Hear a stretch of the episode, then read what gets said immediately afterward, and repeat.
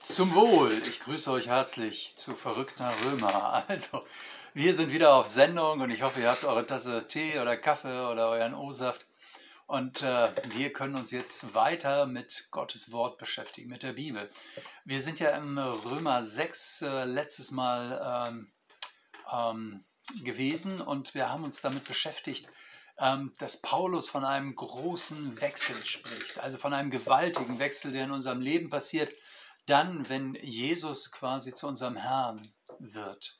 Ähm, äh, es ist dieses Bild von dem Reittier, das Luther gebraucht hat und entweder man wird vom Teufel geritten oder von Gott und äh, auf jeden Fall ist da jemand, der unser Leben bestimmt ähm, äh, über den Entscheidungen, die wir hier und da auch selber treffen können. Und natürlich wirbt Paulus dafür, dass äh, die Gnade Gottes, das große Geschenk, sozusagen äh, die Kraft unseres Lebens wird, die uns ähm, bestimmt. Ähm, und das hat ganz praktische Auswirkungen und das versucht Paulus nun äh, weiter zu entfalten. Ähm, manche sagen ja oft, äh, ja, das wird alles nicht so heiß gegessen, wie es gekocht wird. Stimmt ja auch. Ähm, aber bei den Christen ist es eben auch so. Vorher äh, machen sie oft große Sprüche und dann läuft es eben doch sehr, sehr menschlich, so wie bei allen anderen auch. Und da sagt Paulus, nee, nee, äh, da hat sich grundlegend was verändert. Deswegen soll diese neue Realität euch bestimmen. Ich lese euch mal vor, was im Römerbrief Kapitel 6, Vers 19 bis 23 steht. Ich muss menschlich davon reden, um der Schwachheit eures Fleisches willen wie ihr eure Glieder hingegeben habt an den Dienst der Unreinheit und Ungerechtigkeit zu immer neuer Ungerechtigkeit, so gebt nun eure Glieder hin an den Dienst der Gerechtigkeit, dass sie heilig werden. Denn als ihr Knechte der Sünde wart, da wart ihr frei von der Gerechtigkeit. Was hattet ihr nun damals für Frucht? Solche, deren ihr euch heute schämt. Denn das Ende derselben ist der Tod. Nun aber, da ihr von der Sünde frei und Gottes Knechte geworden seid, habt ihr darin eure Frucht, dass ihr heilig werdet. Das Ende aber ist das ewige Leben. Denn der Sünde sollt ist der Tod, die Gabe Gottes aber ist das ewige Leben in Christus Jesus, unserem Herrn. Also, es menschelt. Paulus sagt, deshalb muss ich ganz menschlich mit euch reden, weil es so menschelt bei den Römern und auch in den anderen Gemeinden. Ähm, früher war da eben die Sklaverei der Sünde, das hatte zur Folge, dass äh, ihr mit der Gerechtigkeit, mit dem Willen Gottes nichts zu tun hattet. Unreinheit, Ungerechtigkeit ist die Folge.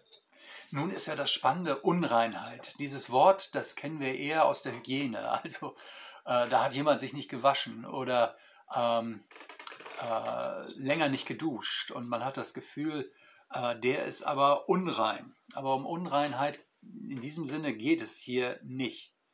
Ähm, sondern wenn man dieses Wort von Paulus verstehen will, dann muss man verstehen, Gott ist heilig und das, was zu ihm passt, ist auch heilig. Und äh, quasi, äh, wenn man jetzt in diesem Bild von rein und unrein reden möchte, dann würde man sagen, äh, ähm, nur wer sozusagen so ist wie Gott, der passt auch in seine Nähe, der passt zu ihm. Und nun ist die Frage an uns, an dich und an mich, sag mal, passt mein Leben überhaupt zu Gott, dem Schöpfer?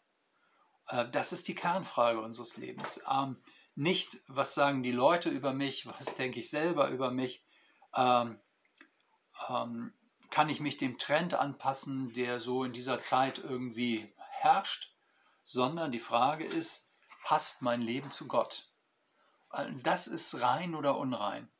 Und das ist quasi die Kernfrage, die auch darüber entscheidet, wo ich quasi äh, am Ende meines Lebens stehe. Ähm, und Paulus sagt genau, Ungerechtigkeit und Unreinheit, das ist euer Lebensthema. Gott ist treu und er ist, Gott ist treu, das ist ja auch so ein Satz, den wir oft sagen und den man auf vielen schönen Carvol-Postern findet. Aber Gott ist treu bedeutet eben, er ist treu zu seinem Wort und das bedeutet zu seinen Geboten und zu seinem Versprechen, zu seinen Vergeboten und zu seinen Verheißungen. Das bedeutet, er ist verlässlich in dem, was er gesagt hat, das hält er. Und das bedeutet, äh, meine Gerechtigkeit, die vor Gott gilt, weil er mir sie in Jesus zuspricht, aber genauso auch der Anspruch, den er an mein Leben hat. Also Gottes Treue betrifft sowohl seinen Anspruch wie auch seinen Zuspruch. Ähm, und das war sein Kennzeichen. Und das Kennzeichen von den Römern und von mir und von dir ist, dass wir äh, Worte sprechen, auf die man sich nicht verlassen kann, sagt Paulus. Das ist sozusagen unser Kennzeichen. Und nun fragt Paulus, was ist der Erfolg? Ähm, was ist die Frucht deines Lebens? Ähm, er sagt, wenn ihr zurückdenkt, dann schämt ihr euch für das, was ihr gemacht habt. Euer Leben hat kaputt gemacht. Es hat zerstört, es hat den Tod gebracht. Es war ein Werkzeug, das todbringend war. Mit den Körperteilen, sagt er, wir hatten uns letztes Mal über die Körperteile unterhalten, habt ihr der Sünde gedient. Das heißt, eure Worte haben verletzt, sie haben Unwahrheiten geredet, ihr habt Atmosphäre vergiftet, eure Hände haben gestohlen, haben Gewalt ausgeübt, eure Beine sind böse Wege gegangen. Das Ergebnis war der Tod. Also, ähm, das ist quasi, ähm, das sind unsere Worte. Ungerechtigkeit, Unwahrheit. Und äh, Paulus sagt, wenn du dir das jetzt mal anguckst, das passt doch nicht zum lebendigen Gott. Außer wir bekommen die Vergebung der Schuld. Und das ist die Gnade Gottes. Dass Gott sagt, aber ich möchte euch bei mir haben. Dass Gott sagt, ja, ich sage ja zu euch. Er möchte uns zu seinen Kindern machen. Er möchte uns äh, sozusagen die Nähe schenken, indem er uns vergibt. Ähm, dazu können wir nichts tun. Das können wir nur staunt und dankbar annehmen. Und dieses Annehmen, das ist sehr wohl möglich. Äh, und das soll unser Leben bestimmen. Ähm, so verbindlich wie ihr bisher Sklaven der Sünde seid, sagt Paulus, sollt ihr nun äh, Diener Gottes sein. Menschen sein, die für Gott unterwegs sind. Eine Frage ist sozusagen noch wichtig bei dem, was Paulus hier bringt, nämlich was meint er eigentlich mit Frucht? Er sagt ja, ähm, die Frucht eures Lebens. Äh, was hattet ihr nun davon für Frucht, also als ihr sozusagen der, der Gottlosigkeit dientet? Äh, solche, deren ihr euch heute schämt. Nun aber ist die Frucht das ewige Leben. Ähm, dass ihr heilig werdet, das Ende aber ist das ewige Leben. Also Frucht, das muss man verstehen, denn äh, Frucht meint äh, von der Biologie her die Vermehrung des Lebens. Die Vermehrung des Lebens. Und dieses Bild, das gebraucht Paulus, indem er eben sagt, ein Leben hat Frucht, indem es sozusagen wächst. Also Leben, das Leben, das in mir ist, Gottes Leben, wächst. Und äh, ähm, die zielführende Frage ist sozusagen, in welchen Bereichen meines Lebens äh, ist der Glaube schon gewachsen? Also ist Gott schon sichtbarer geworden? Ist Gott schon greifbarer geworden? Ähm, und deswegen frage ich als Christ, Gott, ich möchte dich besser verstehen. Ich möchte verstehen, was du willst. Ich möchte lesen, wie du dich mitteilst. Ich möchte dir nahe sein. Deswegen auch beten wir. Das heißt, äh, ähm, mit Gott im Gespräch sein. Gott interessiert sich für meine Nöte, die ich zu bewältigen habe. Er interessiert sich für die Herausforderungen, für die, vor denen ich stehe. Und ich frage immer Jesus, immer wieder, Jesus, was willst du? Was passt zu dir? Was ist heilig? Also diese Haltung, die soll sich vermehren und dadurch soll es Wachstum geben über mein Leben hinaus. Äh, wenn sich aber das Leben aus Gott vermehrt, dann heißt es eben auch, dass es andere Leute ergreift. Stehst du, es ist wie so ein römischer Brunnen, wo das Wasser fließt und sich in so einem Becken sammelt und wenn das Becken voll ist, dann geht es in, die, in das nächste Becken über. Das, äh, das ist sozusagen das Bild, das Paulus dabei vor Augen hat. Es soll andere ergreifen. Wir sollen nicht in unserem Leben wachsen, wachsen, wachsen, äh, sondern wir sind von Gott dazu erneuert, berufen und eingeladen, dass wir ein Werkzeug seines Friedens sind ein Werkzeug seiner Liebe sind, dass wir ein Werkzeug sind, wo, wo andere sehen, es lohnt sich mit Gott unterwegs zu sein. Andere sollen quasi auf den Geschmack kommen, ja? also die sollen Appetit bekommen. Jemand würde sagen, vielleicht, die sollen lecker fritzig gemacht werden. Ähm, dass durch Taten und Worte von uns quasi das weitergeht, was unser Leben bestimmt. Und das ist die wunderbare Aufgabe von uns Christen. Äh, da muss ja nicht Reklame geplakatiert werden, sondern man schaut sich jemanden an und sagt, ich finde das cool, wie der unterwegs ist. Ähm, das passt zusammen. Äh, der ist, äh, dem, dem merkt man ab, dass er Gott vertraut. Ähm, und je mehr Leute in unser Leben eintauchen, äh, ist das ja oft eher so, dass sie erschüttert sind, weil unser Leben so erbärmlich ist. Also die Fassade, die wir dekorieren, ist noch ganz nett, aber wenn du erstmal dahinter guckst, dann denkst du, oh weia, da sind aber viele Fehler.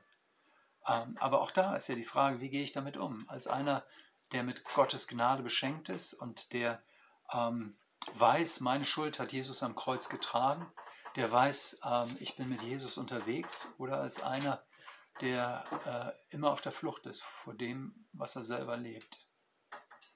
Ähm, wir können niemanden dazu zwingen, dass er zum Glauben kommt. Niemanden überreden. Das ist auch nicht nötig. Ich glaube, dass die Predigt, die unser Leben hält, dass die Liebe, die unser Leben ausstrahlt, dass das, was sozusagen übersprudelt aus unserem Leben, da wo Jesus am Wirken ist, dass das begeistert. Deswegen sagt Paulus, lasst euch versöhnen mit Gott, äh, damit ihr zu einem einladenden Beispiel seiner Liebe, seines Friedens, seiner Nähe werdet.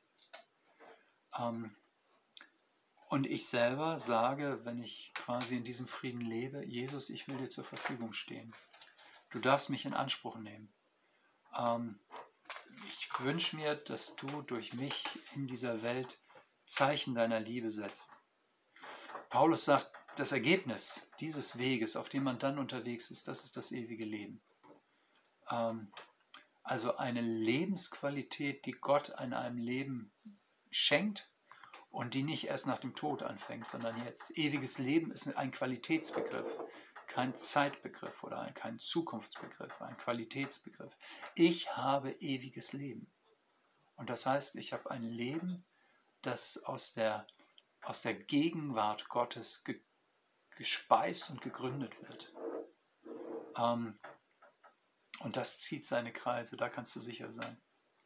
Deswegen, Religion mag ja Privatsache sein, wo man sagt, ja, das ist ja von jedem so sein Ding von Jesus beschenkt zu sein, äh, ist dafür, dass es sich mitteilt, dass es andere ansteckt.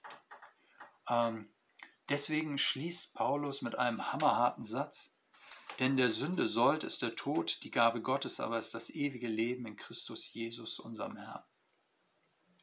Als Soldaten der Sünde habt ihr einen Sold bekommen und das ist der Tod. Ähm, damit zahlt die Sünde. Deswegen versuchen Leute, die Gott nicht kennen, aus diesem Leben alles rauszuholen, weil sie ja wissen, am Ende zahlt die Sünde nur Tod. Ähm, Menschen sind, werden kaputt gemacht, die Umwelt wird kaputt gemacht, der Sünde sollt ist der Tod. Aber beschenkt oder äh, ja, begeistert mit der Vergebung der Sünde äh, wächst das Leben aus Gott und so, dass es übersprudelt, sich in uns verteilt und das Leben anderen weitergibt. Ähm, das ist Teil von Gottes großer Mission. Gottes Mission, die sich, ähm, die sich zu den Menschen hinbewegt. Wir haben jetzt den Römerbrief äh, beendet. Ich meine, wir haben ja auch schon äh, äh, mehr als die Hälfte des Septembers durch. Ähm, aber die gute Botschaft ist, nächste Woche geht es weiter mit Verrückt nach Römer. Kapitel 7, klar. Ähm, macht das doch so, dass ihr den Link einfach von Verrückt nach Römer weiterschickt, dass ihr andere einladet, auch bei unserer Bible Study dabei zu sein.